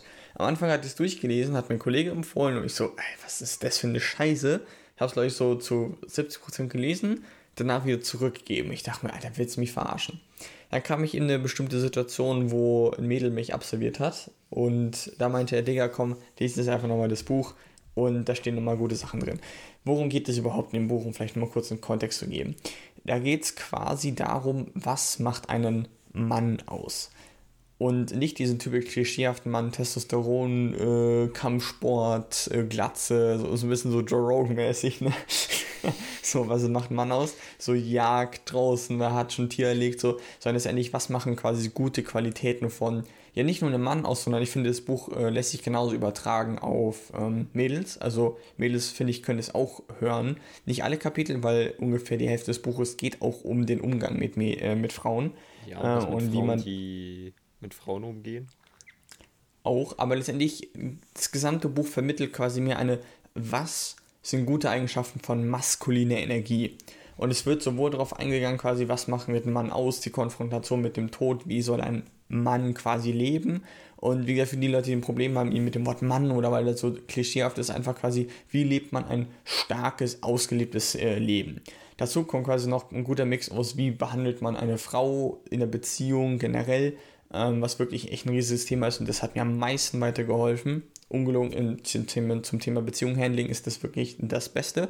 Man muss es nur wirklich, und ich habe das Buch viermal gelesen, äh, dauert auch nicht lange, ich glaube viereinhalb Stunden oder so geht die deutsche Version. Ähm, sind wirklich so gute Sachen drin. Und ganz am Ende eben auch noch dieses Energien, die maskuline Energie, die feminine Energie, wie sie aufeinander wirken. Hört sich, auch ich konnte am Anfang damit echt wenig anfangen, aber das Buch hat mir wirklich sehr viel geholfen und besonders, was ich sehr, was ich noch immer nicht mehr ganz erklären kann, ist, egal wie, wie immer, wenn ich das Buch aufhebe, ich lerne einen komplett neuen Aspekt darin. Und ich ließ es dann durch, denke als ob das beim letzten Mal schon drin stand. Aber das ist halt einfach mir in dem Moment nicht aufgefallen. Oder ich konnte damit nichts anfangen. Und wieder beim zweiten Mal lesen hatte ich das ganz anders auf mich interpretiert, als es auch beim dritten Mal dann war. Da hat es mir nochmal in einer anderen Weise weitergeholfen. Und ja, echt mega geiles Buch, kann ich jedem nur empfehlen. Im Englischen heißt es The Way of the Superior Man. Wie man vielleicht auch schon im Darmtitel merkt, äh, da weiß man gleich noch so mal ein bisschen, worauf es näher ankommt, quasi ein Superior Man, ein, ein Mensch quasi, der sich selber in Kontrolle hat und der sich sehr ein, ein ausgefülltes Leben quasi lebt. Die, die Sache, die ich bei solchen Büchern immer schwierig finde. Ich finde es gut, dass du gleich mit Kritik startest, ja? Ja. Ähm, ja. Ist, dass Bücher, die sich auf Geschlechterrollen ähm, beziehen oder generell gesellschaftliche Rollen vor allem Dingen. Das muss nicht auf Geschlechter bezogen werden, das kann auch meinetwegen auf alt und jung sein oder verschiedene Gesellschaftsschichten, ähm, dass die in der Regel nicht berücksichtigen, dass wir diese Gesellschaftsregeln, die sie dann für gegeben ansehen, selber erstmal geschaffen haben. Und mhm. ich finde eher, um, ich meine, das ist ein kontroverses Thema, vor allem konservative, konservativ eingestellte Menschen wehren sich gegen sowas, ähm, dass sich die Menschheit eher in einen Bereich entwickeln wird, wo ähm, gesellschaftliches Schubladendenken nicht mehr Sinn macht und erst recht nicht nötig ist. Da bewegen wir uns immer mehr hin. Wir sehen, was auch uns irgendwelche Schubladen gesellschaftlich für Probleme bereitet haben in der Vergangenheit oder es immer noch tun. Und deswegen bin ich dem Ganzen immer sehr, sehr vorsichtig eingestellt und rebelliere da gerne dagegen. Wenn man dann halt eben in diesem Buch über Männer und Frauen schreibt, dann ist es natürlich auch manches sicher biologisch bedingt, ja.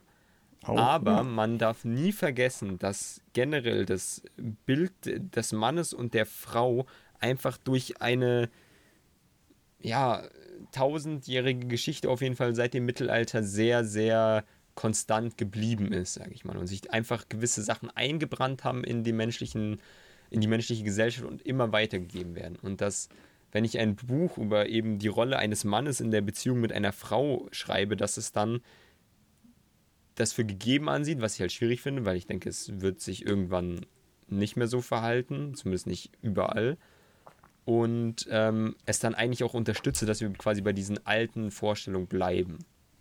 Und das finde ich immer schwierig. Deswegen finde ich auch Jordan B. Peters ein bisschen schwierig. Da geht es vielleicht nicht unbedingt um Mann und Frau, aber der nimmt auch einfach vieles als gegeben hin und hat eher einen konservativen Blick auf einiges, finde ich zumindest. Ähm, nichtsdestotrotz muss ich hier sagen, und jetzt auch, um hier nochmal kurz äh, John B. Peterson zu erwähnen, beide Sachen wahrscheinlich, also bei Peterson habe ich selbst was gelesen, sind trotzdem gute Ratgeber ähm, vor allem für den Einstieg. Das kann man nicht äh, verneinen, dass beides wahrscheinlich. Wie, wie heißt der Autor hier? David Data. David Data also und David auch, äh, Data. Peterson, dass sie beide wirklich einen an der Hand nehmen, wenn man nicht weiß, wohin der Weg gehen soll und einem einen Weg aufzeigen, der auf jeden Fall funktionieren sollte. Ich bin da ja noch ein bisschen radikaler und sage, man, man könnte eigentlich quasi eine, eine neue Welt schaffen und deswegen finde ich sowas immer schwierig. Ich verstehe auf jeden Fall deine Bedenken, auf jeden Fall. Ähm, ich muss aber sagen, also ja, es, hier ist es teils, teils. Letztendlich, es gibt ja teilweise Aspekte, ähm, wo er quasi mehr sagt, also wie gesagt, er argumentiert hier nicht mit, also er, er verwendet halt einfach hier das Wort Mann und äh, halt Frau, um das glaube ich abzukürzen, aber letztendlich, so wie ich das aufnehme, geht es ja quasi mehr um die männliche Energie und die weibliche Energie. Und beispielsweise auch, ein, angenommen, du hast jetzt ein schwulen Paar oder ein Lesbenpaar, da würde das Buch genauso darauf zugreifen, weil es quasi eben darum geht, sowohl diese Balance zu haben, das, du wirst mir wohl zustimmen, dass es echt schwierig ist, wenn du zwei Alpha-Tiere in einer Beziehung hast. Ja, aber schau, da, da haben wir schon diesen Punkt. Jetzt argumentierst ja, klar, du mit Alpha-Tieren und du sagst, männlich äh, ist dann wohl wahrscheinlich das Alpha-Tier in der Beziehung. Und das finde ich einfach schwierig, weil unterschwellig wird dann dadurch vermittelt, dass Männer die Alpha-Tiere sind. Nein, gen genau, aber letztendlich darum geht es weniger. Ja, also, du, sagst, du hast gerade angefangen zu argumentieren mit, es ist schwierig, wenn in einer Beziehung zwei Alpha-Tiere sind. Ja, okay, warte, dann lass mich dem Wort ausfüllen. Es ist aber auch schwierig, wenn du zwei Leute hast, die jeweils nur auf, auf den anderen warten, bis der was sagt. Ja, und ich schätze mal, das wird dann auch mit weiblicher und männlicher Energie verknüpft, oder nicht? Genau, aber letztendlich ja. wird nicht gesagt, dass die weibliche äh, Energie irgendwie dominanter ist als die andere, sondern letztendlich, dass du einen Ausgleich von beiden brauchst und dass beide quasi die Stärken haben und um so eine gute Beziehung zu haben, ist es quasi wichtig, dass sie sich beide jeweils ergänzen. Ja, Während aber dennoch die eine, stellt die weibliche Energie doch wahrscheinlich einfach das, äh, nicht das Dominante da. Habe ich recht? Weniger. Ja, und das finde ich halt schwierig.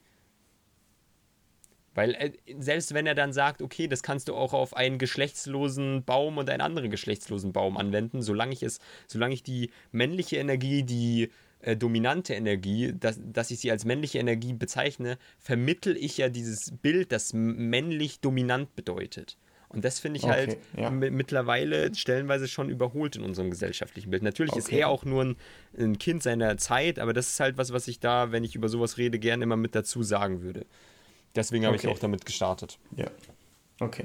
Ja, den Punkt habe ich verstanden. Ähm, vielleicht wird es irgendwann noch eine andere Version gehen, aber letztendlich ein guter Punkt, wenn ich das irgendwann nochmal weitergebe, quasi das, will ich schauen, dass ich quasi mehr mit der, ähm, ich glaube, ich glaube, ich meine sogar, dass das kurz mal erwähnt, quasi eine kraftgebende Energie, mhm. die hier quasi die weibliche ist und eine Kraft nach außen tragende Energie, die männliche, in Anführungszeichen, mm. weil man das nicht sieht. Ja. Also, ne, also quasi schon. Also ich verstehe deine Punkte, teilweise wird es ja auch angesprochen. Äh, letztendlich wirkt, es gibt ja sehr viele andere Punkte, die auf jeden Fall mit hinzugehören. Ja, Aber besonders dieser Umgang mit Beziehungen, wie du quasi auch schon gesagt hast, für Anfänger, Leute, die rein wollen in das Thema und sich damit selber beschäftigen, super. Wenn es darum geht, eigene Gedanken zu machen, macht euch auf jeden Fall eigene Gedanken. Ja, wahrscheinlich, wenn ich mir das Buch mal durchlese, werde ich Spaß haben. Um nochmal ganz kurz Peterson anzuschneiden, ich, ich habe den auch gern gehört oder gelesen, aber dennoch finde ich es halt, finde ich, hat er, vielleicht ist es so eine 8 von 10, dann ist es ein gutes Buch. Aber es hat halt seine Merkel und ich als Perfektionist, ich suche die 10 von 10. Gut, dann Gut, hier, um jetzt auch dann bei uns mal nach acht Büchern auf die Nummer 9 und dann bei dir die Nummer 10 quasi auf dieser Liste oder halt das neunte oder das zehnte Buch, was wir nennen, einzugehen hätte ich noch ein Buch, wo ich nicht weiß, ob du das jetzt erwähnst. Fängt es mit C an? Ja. Okay. Dann, ja, jetzt, jetzt, kommen einfach zwei Bücher, über die wir beide äh, sehr viel reden oder könnten wahrscheinlich. Dann nehme ich jetzt äh, 48 Laws of Power das war okay. wahrscheinlich so mit die Einstiegsdroge, weil ich das unbedingt mal lesen wollte. Ich habe dann noch das Buch, was du gleich nennen wirst, vorgezogen, glaube ich, weil das auch kürzer war und das, ich glaube, ich habe beides parallel gehört. Das andere war dann aber auf jeden Fall schneller fertig. Lustig, dass das kürzer ist, na trotzdem 13 Stunden vorne. Ja, aber ey, Robert Greene hier, der neben 48 Laws eben auch noch äh, Mastery, Art of Seduction, was? 33 Strategies of War. Ja, ja und, weitere, äh, viele weitere das, was du gelesen hast, 50 Slow ge geschrieben hat, das sind ja immer, das sind ja eigene Psychologie-Bibeln, sage ich mal. Die sind, das sind okay, ja wirklich dicke, dicke, dicke Schinken. Ähm, es ist aber, das behandelt halt auch alles so viel. Ich schätze mal, sogar zwischen den einzelnen Büchern überschneidet sich was, aber wenn man halt spezielles Themengebiet sich rausschaut, weil man gerade im Konflikt ist, dann wahrscheinlich 33 äh, äh, Strategies of War. Wenn man gerade eher Richtung ähm, wir so viel Zeit haben. 50 Cent schaut, dann eher 50 Snore. Ich würde aber denken, dass äh, 48 Laws of Power so der Grundstein ist seines Schaffens. So das, was allgemein einiges ja. halt anschneidet, verschiedene Richtungen geht und so dem, den Kern äh, seiner Idee trifft, dass er halt wirklich den Menschen zeigen will, was Sinn macht, wie, sich, wie man sich verhalten sollte, wie sich auch große bekannte Leute, vor allem halt auch in der Vergangenheit, mögen es Leute wie Cäsar gewesen sein, wie Napoleon oder Casanova ähm, sein, wie sie sich verhalten haben und wie sie quasi dadurch zum, in Anführungszeichen, Erfolg gekommen sind, die sie halt, den sie gefeiert haben. Und das ist ziemlich geil. Es gibt so viele Beispiele in diesem Buch und dadurch ist es stets bei mir über vielen anderen, die im gleichen Bereich sind. Und 84 Gesetze eben sind das, ich glaube, hier überschneidet sich keins. Das ist schon mal gut. Ich habe ein anderes Buch gelesen, da überschneidet sich von 92 einiges, aber ich will ja hier auch niemanden haten. Ja und das ist, das ist ein Buch, was äh, berühmter werden müsste. Äh, ist ja in einem gewissen Kreis von Menschen oder einer Bildungsschicht oder einer typ, einem typ, Typus von Mensch sehr beliebt. Es ist das meist gebannteste Buch in Gefängnissen in den USA.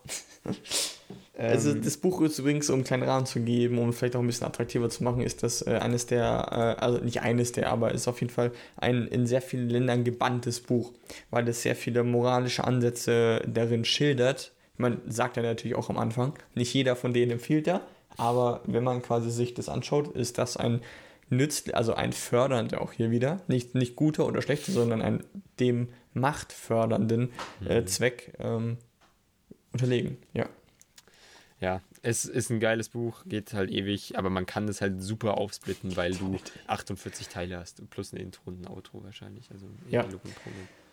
Nicht nur das, sondern wie er untermauert jedes der einzelnen Gesetze der Macht, ähm, immer mit, mit super tollen Geschichten. Finde ich fast dies auch immer super gut und knapp zusammen. Du bekommst dann eine geschichtliche, auch irgendwo so ein geschichtliches Theme auf jeden Fall mitvermittelt, wie das damals war. So, du hast eine falsche Sache bei einem falschen Typen gemacht, du wurdest erhängt, du wurdest erschossen, du wurdest gejagt, du wurdest komplett zerstört.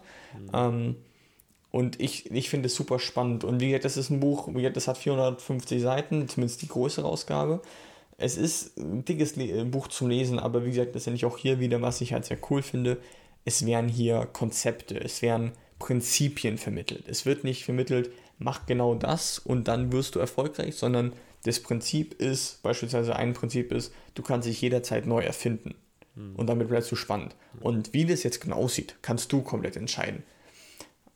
Ja, ja. Das ist, äh, das ist, ich, ich weiß gar nicht, ob er selbst auch ähm, mit äh, Carnegie mit einbezogen hat, aber es gibt da ja auch ein, zwei Überschneidungen. Aber was auch hier bei äh, 48 Laws of Power so geil ist, wenn man nicht weiß, was man lesen soll in dem Bereich, dann würde ich 48 Laws of Power empfehlen. Weil er auch zum Beispiel hier die Art of War, äh, einer der bekanntesten Strategiebücher aller Zeiten, ähm, ist damit eingearbeitet. Oder halt auch die Memoiren von Casanova. Und das ist so ein Buch, so, so ein Best-of und das psychologische zu, ne? äh, von äh, ja, Shin, Shinzu. Shinzu. Stimmt, Shin hieß der, ja. ja. Ähm, also wirklich, da sind viele Sachen da drin und man wird viele, viele Ideen dadurch gewinnen, denke ich. Absolut. Und wirklich super geile Sachen, ähm, besonders auch. Upsala, wie gesagt, das ist auch einer der Bücher. Übrigens, das war auch das, das, Buch, was ich äh, vorhin gegen der Weg, das war meines Ersetzer, weil ich habe es noch nicht ganz durch. Ich habe mir zwar schon Zusammenfassungsvideos an, Videos angeschaut, da können wir einen coolen Kanal empfehlen, also nicht wir, aber ich kann mir gut Gewissen den weiterempfehlen, nämlich Icarus heißt der Kanal. Der hat da so eine, ich glaube sogar so eine 3-Stunden-Cut gemacht, wo er das Ganze zusammengefasst hat mit solchen kleinen Mini-Sachen. Und es ist wirklich, ne, wenn ihr es hört, ein heftig langes Buch, auch wirklich, ne, ich glaube, das ist das ist nicht DIN A4, ein bisschen kleiner, aber ich meine, da ist so viel Text auf den Sachen, das ist echt krass. Am Ende hat er natürlich auch alles äh, irgendwo, äh, die Biografie hat er verlinkt, unter anderem alles immer schön. Ich, ich glaube, du, du kennst die, die Büchervariante, kennst du gar nicht, wie geil das drin ausschaut, oder? Also, oder weißt du das? Äh, dass das eine in Form von einer Schlange geschrieben ist und so. Das, das hast genau, ist es ja. solche, ja.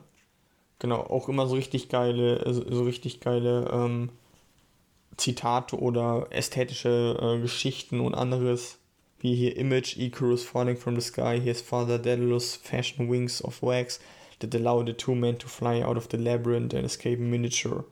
Hmm. Elated by the triumph, escape and feeling of flight, Icarus soars higher and higher until the sun melts the wings and he turtles to his death. Law 47 war das. Muss mal kurz schauen, was das, was das ist. Aber es sind ja wirklich immer coole Sachen und ich glaube, das ist ein Buch, das kann man sich ja, don't go the past mark you aimed for in victory. Learn when to stop. ja, ja. ja, gut, äh, Motherfucker. Jetzt zum letzten Buch. Jetzt zum letzten Buch. Ein Buch, was, glaube ich, Max und, ich, Max und mich wirklich komplett aus den Socken gehauen hat. Ähm, ja. Und das ist Wahnsinn. Ich, das äh, Buch hatten wir gleich schon auch schon mehrmals erwähnt, aber das ist wirklich das einzige Buch, was ich auf meinem Instagram-Account ähm, mit einer 6 von 5 bewertet habe. Einfach weil es mich so weggehauen hat. Und zwar hier ist die Rede von Can't Hurt Me von David Motherfucking Goggins. ja, eine heftige Geschichte von dem quasi nutzlosen, fetten, äh, gemobbten, ähm, stotternden und schwarzen und komplett eigentlich die niedrigst und die wenigsten besten Möglichkeiten irgendwie nur im Leben hinzukommen, ähm, David Goggins, der daraus alles sich aufgebaut hat, der eine Maschine geworden ist, der Navy SEAL geworden ist, der ein Ultramarathon, also mehrere Ultramarathons gelaufen ist, der Leute inspiriert hat, der einfach nur so viel Schmerz, glaube ich, äh, ausgehalten hat, was wir, was wir uns gar nicht vorstellen können. Ähm, der mehrere Male beinahe draufgegangen ist. Ja, der mehrere Mal weiß und der die Hell Week dreimal durchgebrochen äh, gemacht hat und zweimal mit verwundeten Knie. Äh, warte, warte, warte. Nee, er hat sie nicht dreimal durchgemacht, er hat sie dreimal gemacht. Einmal musste er abbrechen, glaube ich. Stimmt, ja, genau. Einmal, ja, einmal ja. währenddessen, dann das zweite Mal musste er danach abbrechen und deswegen hat er sie ein drittes Mal machen müssen. Stimmt. Aber ja. wobei, ich glaube, da war es, es war ja auch so, er hat sie ein drittes Mal gemacht, obwohl sie gesagt haben, ey, du hast sie letztes Jahr schon geschafft, die Hell Week. Du musst es nicht. Und er so, ey, wenn ich dieses Jahr das mache, dann mache ich es dieses Jahr ganz. Ja. Also David Goggins ist, also ich, ich bin ursprünglich auf ihn aufmerksam nee, nee, geworden nee, nee. über David Motherfucking Goggins. ist ein offizieller zweiter Name, der wie Dwayne The Rock Johnson, David the Motherfucking Goggins. Okay, auf jeden Fall, ähm, ich bin über ein Interview auf ihn aufmerksam geworden. Ich weiß gerade gar nicht, wo genau das war, aber letztendlich hat man in dem Interview krass gesehen, was der für ein Mindset hat. Und er hat da so von sich halt erzählt, you know, spraying cockroaches und so. Äh, und was er dann quasi gemacht hat. Und danach, okay, höre ich einfach, hole ich mir einfach mal äh, seine Biografie. Die hat er quasi mit einem Journalist namens Adam zusammen gemacht. Und auch auf Audible ist das so ein ich glaube, eine geilere Version. Haben sie auch ja. eine geilere Version auf jeden Fall. Wir empfehlen das Audible. Einfach, wer quasi Adam hier das Ganze vorlesen hat lassen. Und danach, nach dem Kapitel, hat er quasi Podcast-like immer so kurz darüber gesprochen. Mega geil. Ja, es gibt quasi zu jedem Kapitel nochmal so einen improvisierten Epilog, den man im Buch so nicht hat. Ja, das ist ich ziemlich cool. So geil und echt eine geile Sache, weil da auch, weil da auch teilweise extra Geschichten auch erzählt wurden. Ne? Und ja, also, und wirklich eine Geschichte, was, was hier nochmal, glaube ich, ganz kurz ich gut betonen kann. Ähm, wie gesagt, ich, ich höre, habe mir zu dem Zeitpunkt, wo ich das gehört habe, Hörbücher wie meist, meistens so ab und zu beim Autofahren angehört, ab und zu so ein bisschen so zu Hause. Aber wie gesagt, das, das Buch geht, ah, ich glaube, elf oder zwölf oder dreizehn Stunden oder so, ne? Ich weiß gerade gar nicht. Ja, Auf jeden Fall, ich hatte es, ungefähr, ich, ich glaube, ich hatte es in acht Tagen durch. Das hatte ich hatte jeden Tag mehr als eine Stunde irgendwie reingequetscht, mein damals äh, schon vollen Tag. Ähm, und hatte ist irgendwo untergebracht. Ich habe es beim Training gehört, beim Laufen. Ich konnte, äh, habe es während dem Trainieren gehört, während dem Autofahren, während dem Essen. Ich habe das Buch so verschlungen, weil seine Geschichte einfach so unfassbar und so spannend ist. Und äh, es gibt viele Punkte, wo man sich denkt, nee, das, ist, das muss eigentlich fake sein. Es gibt überall Beweise dafür, wie das Ganze untermauert wird. Leute, es wurden Leute interviewt, äh, weil das einfach so krass ist. Wenn ihr mehr darüber erfahren wollt, was da ja nicht genau alles abging, wie er mit gebrochenen Beinen Marathon gelaufen hat und alles, ähm, das ist Wahnsinn. Ja, äh, Wahnsinn ist echt ein Wort, was äh, dieses Buch äh, gut beschreibt und vor allem delivert es dann trotzdem, selbst wenn man mit der Einstellung reingeht, würde ich sagen. Weil du, ja. du hattest mir ja einige Sachen da mal erzählt darüber und dann habe ich gesagt, ey, das will ich auch lesen. Und da wusste ich ja schon ja. einiges, aber da wird ja immer wieder noch, noch mehr crazy Shit gedroppt. Und nur wer sich jetzt, wer jetzt ein konkretes Beispiel hören möchte, der hat nicht das beste Verhältnis zu seinem Vater gehabt. Und sein Vater war ein bisschen paranoider, sag ich mal. Alkoholiker. Drogenbaron, Alkoholiker, so in der City da, wo sie gelebt haben. Also er hat jetzt nicht Drogen, aber so, so bildlich kann man sich das ein bisschen so vorstellen, zumindest so wie er ihn immer beschreibt. Der, der hatte eine Alarmanlage und eines Tages kommt David Goggins als Teenager oder ganz junger Erwachsener nach Hause und hat vergessen, die, an die Alarmanlage zu denken. Und dann steht sein Vater halt geweckt von der Alarm Alarmanlage im Hauseingang vor ihm und mit der Schrotflinte in der Hand. Und dann äh, sagt er im Buch halt, er, er, weiß nicht, hat in dem Moment nicht gewusst, ob er jetzt in der nächsten Sekunde noch leben wird. Mit, mit seinem Vater muss man sich das vorstellen, ja. Also das ist ja krass. Es gibt noch tausend weitere Beispiele, auch äh, Beispiele, wo einfach sein, wo man dann denkt, dass er langsam, ja, dass langsam sein Leben irgendwie in eine bessere Richtung geht. Äh, passiert da wieder etwas, ne? Auch dann an dem Tag äh, mit dem Bus unser Mitschüler da, äh, das, also der hat Sachen schon ganz früh gesehen, das ist echt krass. Nicht nur, er wurde auch von seinem Vater verprügelt, also alles. Aber das ist ja nicht, was mir und ich glaube auch dir das Buch gegeben hat, war einfach so ein, nochmal so eine krass weitere Sichtweise auf sowohl das Thema Schmerz und Aushalten von Schmerz, aber auch so was alles möglich ist. Ich meine, du bist jetzt ja nicht so intensiv im Kraftsport tätig wie ich. Also ich meine, ich bin auch nicht so intensiv, aber letztendlich in der Zeit, wo ich, wo ich trainiert habe, dachte ich mir, so, like, also ich bin so bis zum Limit gegangen, ah, richtig hart. Und dann dachte ich mir so, was bin ich eigentlich für eine Pussy? Weil das, was David Goggins, der hat da quasi dadurch auch diese 40%-Regel aufgestellt. Und zwar, wenn du denkst, dass du am Limit bist, ja, äh, dann, dann hast du erst 40% von deinen körperlichen äh, äh, ja, Energie und Errungenschaften quasi rausgeholt. Hm. Und der hat ja auch noch Weltrekorde aufgestellt, aber ich würde es auch gar nicht so viel vorwegnehmen, sondern hört es euch wirklich an. Ähm, Can't Hurt Me ist wirklich ein saugeiles Buch und folgt ihm auf Instagram, der Hardcore-Typ. Ja, gut. Eins meiner Lieblingsvideos, da noch ganz kurz als Anhang, ähm, von Joe Rogan war Jesse Itzler mal da, das ist so ein amerikanischer Unternehmer. Äh, und der hat quasi David Goggins mal kennengelernt und hat quasi gesagt, hey, äh, kannst du mal eine Woche zu mir kommen? Ähm, und quasi einfach, nee, nicht eine Woche, sondern einen Monat mit mir leben und mir halt quasi so dein Lifestyle so ein bisschen zeigen. Und Time, also die Begründung war, if you are crazy enough to ask a motherfucker uh, to come, uh, like me to come to you, I'm crazy enough to come. Ja. Und in diesen 15 Minuten, diesen geilen Clip, erzählt er die äh, krassen Geschichten, die er mit ihm erlebt hat und viele weitere. ähm, was einfach nur abgefuckt ist. Aber letztendlich ist es so geil. Ich habe mich weggeworfen währenddessen und Joe Rogan auch. Der hat noch nie so viel gelacht, glaube ich, in dem Interview. Ähm, was der da alles erzählt Aber war hat. David der Goggins nicht selber sogar mittlerweile bei Joe Rogan? Der war auch mittlerweile zweimal da. Also, Und bevor Joe Rogan reinkam, hat er wieder Klimmzüge gemacht. Also, ja, also äh, genau, zu einem des, ähm, ja, daraus entstand auch das Buch Living with a Seal. Äh, Das, das war das Buch, was vor, äh, vor äh, was gepublished wurde, ähm, bevor David Goggins überhaupt die Idee hatte, ein Buch zu schreiben. Ähm, das kam ebenfalls raus. Aber letztendlich, ne, was, was, was er, was er da ähm, ja, ge gemacht hat mit diesem Jesse, alles, was er quasi ihm befohlen hat, musste er halt machen. Beispielsweise muss halt Jesse Isler mit, so hat er an dem Tag richtig viele Meetings gehabt in seinem Büro und dann hat er quasi David so gesagt, okay, Burpee-Pause. Und da musste er so viele Burpees innerhalb von einer Minute machen, wie er geschafft hat. Dann kam er dann komplett schweißtreibend ins nächste Meeting, halt komplett gestunken, weil er halt die ganze Zeit mit Burpees machen musste. Aber das, und dann meinte halt so Jordan, ja, und wie ist abgelaufen? Er so, closed every deal. Weil er halt David Goggins im Raum hatte. Und Alter, das ist krass. Einfach, weißt du, die Präsenz, ich, also ich glaube, der Typ strahlt auch mittlerweile so eine Präsenz auch einfach nur aus. Das ist Wahnsinn. ja.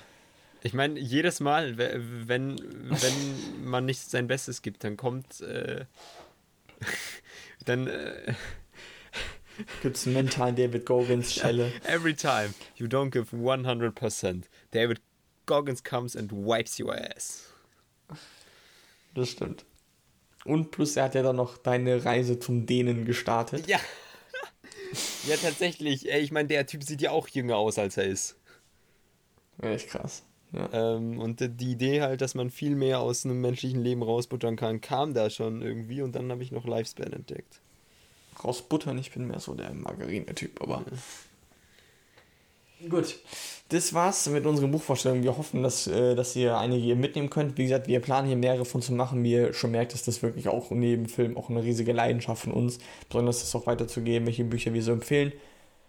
Folgt uns auf Goodreads. Nein, Spaß. Äh, ja, ich weiß gar nicht, wie ich da heiße, aber auf jeden Fall, äh, ja, das war's.